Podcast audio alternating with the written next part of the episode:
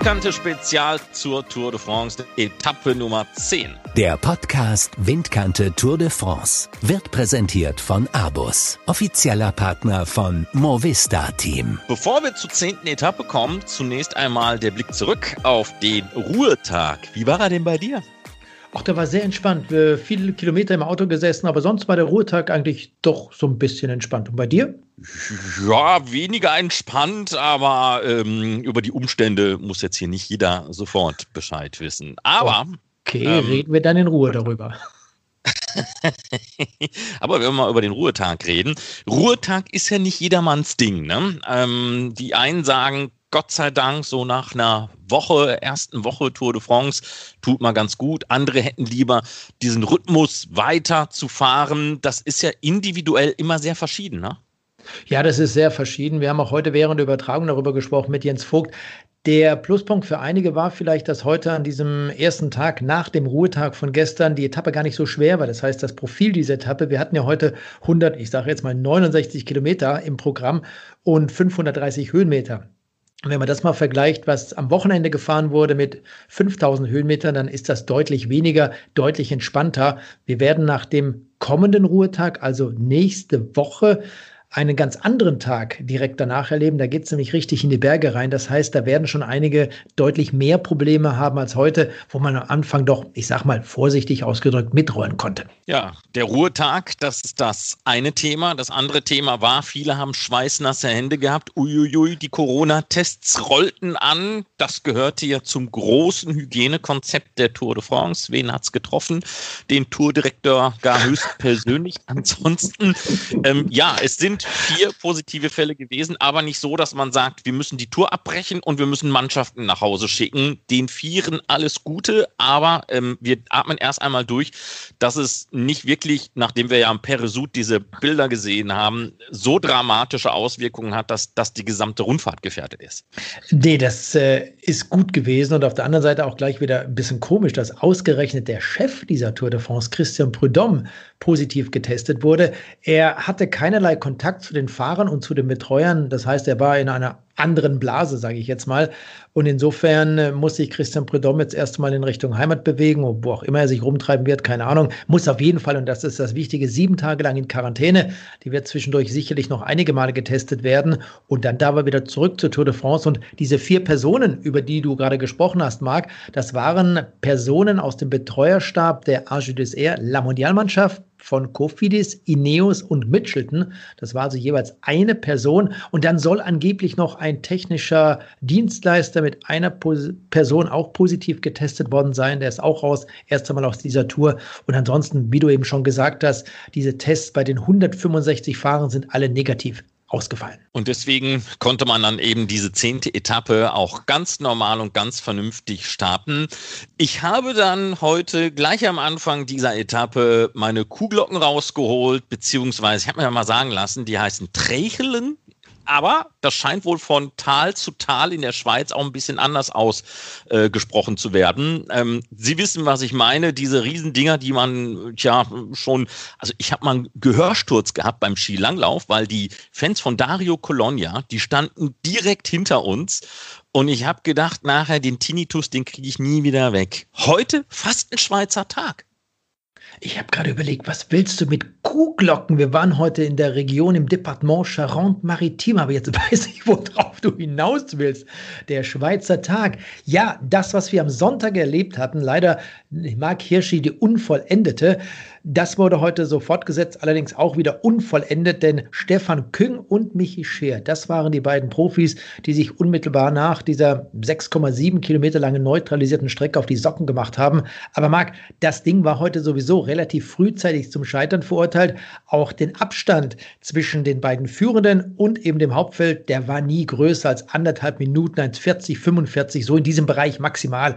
Aber das war schon ein bisschen blöd für die beiden. Wir haben uns schon gefreut, Mensch, Scheer und Küng Küng da vorne, da gibt es vieles zu erzählen. Immerhin ist der Stefan Küng vor kurzem auch noch Europameister geworden und Michi Scher ist einer der besten Fahrer im gesamten Peloton, auf den kann man sich verlassen, alleine durch seine Tour de France-Teilnahmen, Klassikerspezialist an der Seite von Greg von Avermaet, ja und vieles mehr, aber wir konnten nicht viel erzählen, weil eben genau diese beiden relativ bald wieder eingeholt worden sind und dann war das Thema auch schon durch. Ja, sehr angenehm für uns ist natürlich, dass wir uns den besten Namen für unseren Podcast ausgesucht haben, denn ja. Windkante ist derweilen schon immer ein Thema bei der Tour de France in diesem Jahr. Äh, wieder zwei brisante Situationen, die es dort gegeben hat, aber wenn wir uns den Etappenverlauf, also den Streckenverlauf mal anschauen, da so entlang der Atlantikküste, dann ähm, ja, bot sich das ja förmlich an. Ja, das bot sich an, aber darf ich noch etwas loswerden? Ehre wem Ehre gebührt? Immer gern. Windkante, Marc, das war deine Idee und damit plaudern wir aus dem Nähkästchen, wie dieser Name unseres Podcasts eigentlich zustande gekommen ist. Du hattest die Idee, den Podcast Windkante zu nennen. Ach, ich bin ganz bescheiden und freue mich innerlich. Ja, nein, wirklich, da merkt man, Spezialist durch und durch. Ja, und die Etappe, soll man ein bisschen was erzählen davon, wie das so war? Mal erzähl abgesehen mal, von Share und erzähl Film? Mal. Erzähl. Ja, was hatten wir denn? Start 13.30 Uhr. Erstmal saugeil, weil der Start etwas später erfolgte. Das heißt dann auch immer etwas später aufstehen, gemütlich Kaffee trinken und dann macht man sich fertig für diese 168 Kilometer inklusive der Neutralisation, nee, zuzüglich der Neutralisation, das Ganze auch zu kommentieren. Wir hatten heute 530 Höhenmeter. Also das war nicht wirklich viel, was da heute gefahren werden musste. Da eine Brücke, dort eine Brücke. Ansonsten gab es da keine großen topografischen Hindernisse. Ein Fahrer wurde heute gemeldet und das war Domenico Pozzovivo, der ist am Ruhetag ausgeschieden, war ja zum Auftakt dieser Tour gestürzt und hat sich dann durchgequält am letzten Wochenende durch die Pyrenäen. Wir haben ihn einige Mal im Bild gesehen, aber dann kam eben gestern am Montag auch das aus. Domenico Pozzovivo 54. in der Gesamtwertung, 12 Minuten Rückstand nach dieser neunten Tour de France-Etappe ist raus. Und jetzt soll er sich erstmal erholen. Dann hoffen wir, dass er bald wieder dabei ist. Ja, und so haben sich dann die Fahrer heute auf den Weg gemacht. Wie gesagt, 168,5 Kilometer. Und es gab eben nichts außer einem Zwischensprint. Und der wurde am Ende dann von Matteo Trentin 39 Kilometer vor dem Ziel gewonnen. Das bedeutet, dass zu diesem Zeitpunkt Stefan Küng und Michi Scher bereits eingeholt waren. Geschlossenes Fahrerfeld kann man sagen, du hast über die Windkante gesprochen. Immer wieder war das Fahrerfeld auch in verschiedene Teile zerbrochen. Wir waren ja im Grunde vom Startort der Ile de Oleron in Richtung Norden unterwegs, aber erstmal einen kleinen Abstecher in Richtung Süden nach Royan, dann in Richtung Norden nach Marennes. Durch diese Stadt war man sogar zweimal gefahren. Dort hatte 1997 Jerome Bleilewens eine Tour de France-Etappe gewonnen. Von dort ging es weiter in Richtung Norden nach Rochefort. Dann kam La Rochelle und alles direkt an der Küste entlang. Dadurch spielte der Wind auch aus unterschiedlichen Richtungen eine wichtige Rolle. Ja, und dann rollte kurz vor dem Ziel wieder vieles zusammen. Aber was es gab, Marc, ich weiß nicht, ob du alles verfolgen konntest. Es gab heute einige Stürze während dieser 168 Kilometer ganz, ganz böse, üble Stürze, denn ähm, einige Herren, die sahen wirklich ganz, ganz schlimm aus. Tom Skulns zum Beispiel, das ganze Trikot zerrissen. Jonas Koch sah jetzt auch nicht gerade glücklich aus, bewegte sich da, nachdem er lange auf dem Boden saß, doch ähm, sehr schwerfällig. Ich hoffe, dass es ihm gut geht, dass er weiterfahren kann. Ähm, ja, viele Stürze mit dabei, auch viele dramatische Momente, wie an Julien Alaphilippe, so kurz vor dem Finale und schwupps, auf einmal technisches Problem Problem stand er da. Ja, stand er da. Einer, der auch gestürzt war, Nils Polit aus dem Team Israel Startup Nation, der lag auch auf dem Asphalt in der Linkskurve, hat sich, sah erst einmal so aus, auch irgendwo im Schulterbereich wehgetan, war aber relativ schnell wieder auf dem Rad und ist dann auch mit einem Rückstand ins Ziel gekommen, spielt ja da keine Rolle, aber er ist innerhalb der Karenzzeit geblieben und das ist sicherlich auch für Nils Poli das Wichtige. Und die Karenzzeit bei dieser heutigen zehnten Etappe, die lag bei 21 Minuten und 32 Sekunden. Das bedeutet, Hugh Carthy zum Beispiel war der zweit, drittletzte heute, gefolgt noch von Jerome Cousin und Davide Formulo, der übrigens auch gestürzt war. Die hatten am Ende Rückstand von 14 Minuten und 34 Sekunden, hätten noch etwas langsamer machen können, um den Zielstrich zu erreichen. Das gilt auch für Jonas Koch, der hatte heute einen Rückstand von 12, 15, alles innerhalb der Karenzzeit. Damit bleiben sie dabei. Nur einen, den hat sie ihm heute richtig erwischt und das war aus der Mitchelton Scott Mannschaft Sam Bulow. Er ist raus, hat diese Tour de France nach diesem Sturz und entsprechenden Verletzungen leider verlassen müssen. Können wir noch mal über diesen äh, Sprint sprechen? 39 Kilometer vor dem Ziel, hab's gesagt. Matteo Trentin hat dann diesen Sprint gewonnen vor Peter Sagan und Sam Bennett. Michael Murkoff, der Anfahrer von Sam Bennett, wurde noch Vierter und all so weiter und so fort. Da unten gab es auch noch ein paar Punkte. Aber das Wichtige an diesem Sprint, und da sah es noch ganz gut aus für Peter Sagan, er hat seinen Vorsprung gegenüber Sam Bennett um zwei Punkte ausbauen können, hat also nach diesem Sprint neun Punkte Vorsprung gehabt. Und dann hat man schon damit spekuliert, reicht es heute nach der Etappenankunft, dass auch morgen am elften Tag dieser Tour de France nochmal grün tragen kann. Aber das Thema war dann relativ bald durch, denn nach diesem Sprint, haben es angesprochen, noch 39 Kilometer bis zum Zielstrich. Diese Verbindungsbrücke zwischen La Rochelle und der Ile de Ré, die übrigens zum ersten Mal Zielort einer Tour de France-Etappe war, sorgte dann dafür, dass da ordentlich Dampf drin war und der Gegenwind und alles, was dazu gehörte, dass es eben dann am Ende zu diesem Massensprint nach diesen genannten 168 Kilometern kam. Tja, Caleb Ewan nah dran, diesmal an Sam Bennett. Es sollte nicht funktionieren. Sam Bennett, also der große Sieger im ja, doppelten und dreifachen Sinne des Wortes, denn äh, hat sein grünes Trikot wieder zurück, darf dann also auf der elften Etappe dieses irische Meistertrikot gegen das grüne austauschen. Ähm, dann der Etappensieg noch dazu und äh, Peter Sagan hat ein paar Pünktchen verloren als Dritter, weil sich eben Caleb Ewan noch äh, frecherweise dazwischen geschoben hat. Für Sam Bennett, und das hat man, glaube ich, auch im Interview gesehen, war dieser Etappensieg heute etwas ganz Besonderes. Nicht nur, weil es der erste Tour de France-Etappensieg für den irischen Meister war, hat ja auch schon beim Giro d'Italia mal drei Etappen gewinnen können, auch bei der Spanien-Rundfahrt schon zwei Etappensiege, das war im letzten Jahr. Für Sam Bennett war es vor allem nach dem Hickhack im letzten Jahr dem Wechsel von Bora Hans Grohe zur belgischen Der König Quickstep-Mannschaft ein, ein Riesenerfolg und so eine Art Befreiungsschlag. Und jetzt bin ich davon überzeugt, wir reden ja immer davon, dass der Knoten geplatzt ist, dass da noch einiges mehr bei Sam Bennett auch bei den nächsten Etappen rausschauen kann.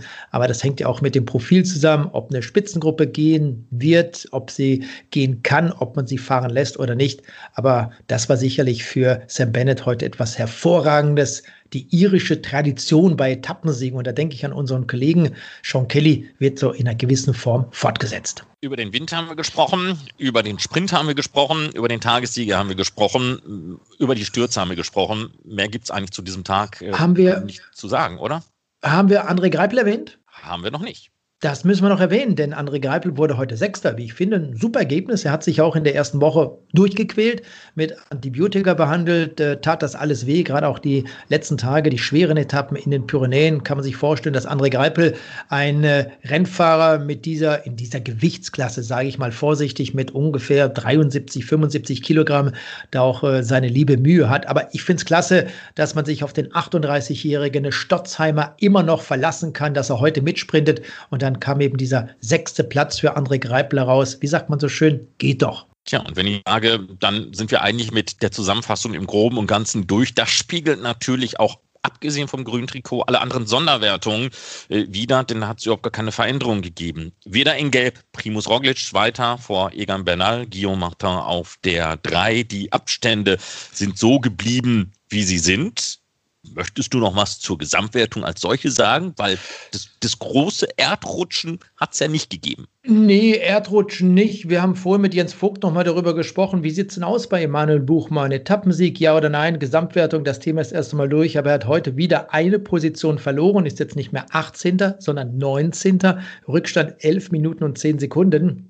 Das bedeutet für Emanuel Buchmann, dass er vielleicht, wenn sein Abstand zur Spitze, wenn sein Abstand unter die besten 10 zu kommen groß genug ist, einen Freifahrtschein bekommt. Und dann kann Emanuel Buchmann sicherlich auf Etappensieg fahren, so wie man das eben auch am gestrigen Ruhetag nochmal angesprochen hat. Aber das war es dann auch von meiner Perspektive in Sachen Gesamtwertung. Ansonsten, es hat sich nämlich unter den besten 17 nichts geändert. Null, nothing gar nichts, gar nichts verändert hat sich in der Bergwertung, denn äh, da hätte man heute mit sehr viel Fantasie erstmal eine Bergwertung erfinden müssen. Ich glaube, diese abschließende Brücke auf die Ile de Ré wäre so eine Möglichkeit gewesen, vielleicht noch einen Punkt zu vergeben. Hat man aber darauf verzichtet, deswegen Benoit Cosnefort weiterhin im gepunkteten Trikot da es keine Bergpunkte gab, müssen wir das nicht weiter ausführen. Ähm, auch in der Nachwuchsfahrerwertung hat sich natürlich nichts verändert. Egan Bernal als Zweiter der Gesamtwertung da weiterhin der Träger dieses weißen Trikots und auch in der Mannschaftswertung hat sich nichts verändert, so wie am Vortag auch Movistar vorneweg fünf Minuten zwölf Sekunden vor Education First, Trecksieger Fredo auf der 3,527, also weiterhin die Führenden mit den Sondernummern unterwegs, das Team Movistar. Etwas ganz Besonderes, Marc, muss ich an dieser Stelle auch noch loswerden. Die Laterne Rouge, der letzte in der Gesamtwertung, das ist auch nicht mehr Pavel Sivakov. Wir haben ja insgesamt nach dieser heutigen Etappe noch 164 Fahrer im Rennen und Sivakov hat sich verbessert, ist nämlich jetzt zweitletzter, 163. Und Jérôme Cousin aus dem Team Total Direct Energy. Der ist jetzt die Laterne Rouge, also der letzte Fahrer im Fahrerfeld mit zwei Stunden 53 Minuten und 50 Sekunden Rückstand. Ja, aber wenn wir gerade noch mal darüber sprechen, ähm, früher hat es ja auch mal ein schwarzes Trikot gegeben und das war sogar äußerst beliebt. Wir sind oft genug gefragt worden, auch während der Sendungen, ja, was haltet ihr denn davon? Sollte man so eine Sonderwertung wieder einführen? Weiß ich nicht, wie stehst du denn dazu? Nee, finde ich ein bisschen blöd. Weißt du, ich finde es witzig, wenn Jérôme Cousin sollte jetzt als Beispiel als letzter in Paris ankommen, sich da irgendwie so eine rote Laterne ans Fahrrad hinten an den Sattel hängt. Das finde ich witzig, finde ich toll, aber eine Sonderwertung, dann sogar noch Geld oder sowas, nee, finde ich nicht toll. Sollte man lassen. Gut, dann haben wir das auch geklärt. Dann blicken wir auf Etappe Nummer 11 und ähm, das wird auch sehr überschaubar. Lyon-Plage nach Poitiers, 167 Kilometer, diese elfte Etappe der Tour de France und wieder was für die Sprinter. Den Berge muss man hier im Nordwesten Frankreichs auch mit der Lupe suchen und trotzdem nach 91 Kilometern gibt es eine Bergwertung der vierten Kategorie. Poitiers ist ein sehr beliebter Ort bei der Tour de France. Zum neunten Mal ist man Gastgeber, allerdings gab es nur drei Etappenankünfte in der Vergangenheit. 1955, da gewann Jean Forestier, 1971 Jean-Pierre Donguillaume und 1978 war es zuletzt John Kelly. Im Portier ist übrigens das Frauenradsportteam FDG Nouvelle Aquitaine Futuroscope zu Hause und einst die Ehefrau des ersten spanischen Tourteilnehmers der Geschichte. Das war eine Bauernmarkt, aber die Geschichte, die erzähle ich euch dann am kommenden Wochenende, wenn ich dann wieder der Kulturbeauftragte bin. Das wird bestimmt eine tolle Geschichte. Ich freue mich auch auf Futuroskop. Ich habe heute während der Übertragung gesagt, das ist so der Europapark Frankreichs. Ist also ein Freizeitpark äh, mit allen möglichen Dingen. Wir haben dort mal vor Jahren schon übernachtet im Rahmen der Tour de France und er war ja auch schon dieser Freizeitpark mehrmals Etappenort einer Tour de France. Also insofern auch Statort zum Beispiel. Grand Depart wurde dort mal durchgeführt. Gibt es da ein kleines Déjà-vu-Erlebnis, zumindest mal für einige im Trost dieser Tour. Gut, und damit können wir, glaube ich, den Tag heute kurz und knapp beenden, in der Hoffnung, dass es morgen ein bisschen aufregender wird, aber bitte mit weniger Stürzen, das wäre schon ganz schick. Und mit Austern, darf ich den Tag mit Austern abschließen, Marc? mit Austern, meine Güte. mein Chef hat ja, und das ist ja auch der deinige, gesagt, wenn ihr nochmal den Kochlöffel rausholt bei dieser Tour, dann gibt es mit dem gleichen einen über die hey, gezogen. Ähm, und dann habe ich gedacht, als Ron so anfing mit, mit den Aus, dann habe ich gedacht, hoffentlich schmeißt er die jetzt nicht in kochendes Wasser, weil dann kommt der Kochlöffel. Ja, Marc, aber das ist der Chef von Eurosport. Und wir sind jetzt bei der Windkante. Darf ich? Bitte, bitte. Danke, guten Appetit. Der Podcast Windkante Tour de France wird präsentiert von Abus, offizieller Partner von Movista Team.